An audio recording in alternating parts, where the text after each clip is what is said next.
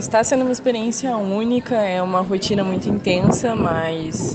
a gente está tendo contato direto com, com as feras do jornalismo mesmo, é, contato real mesmo com o jornalismo, é uma oportunidade incrível.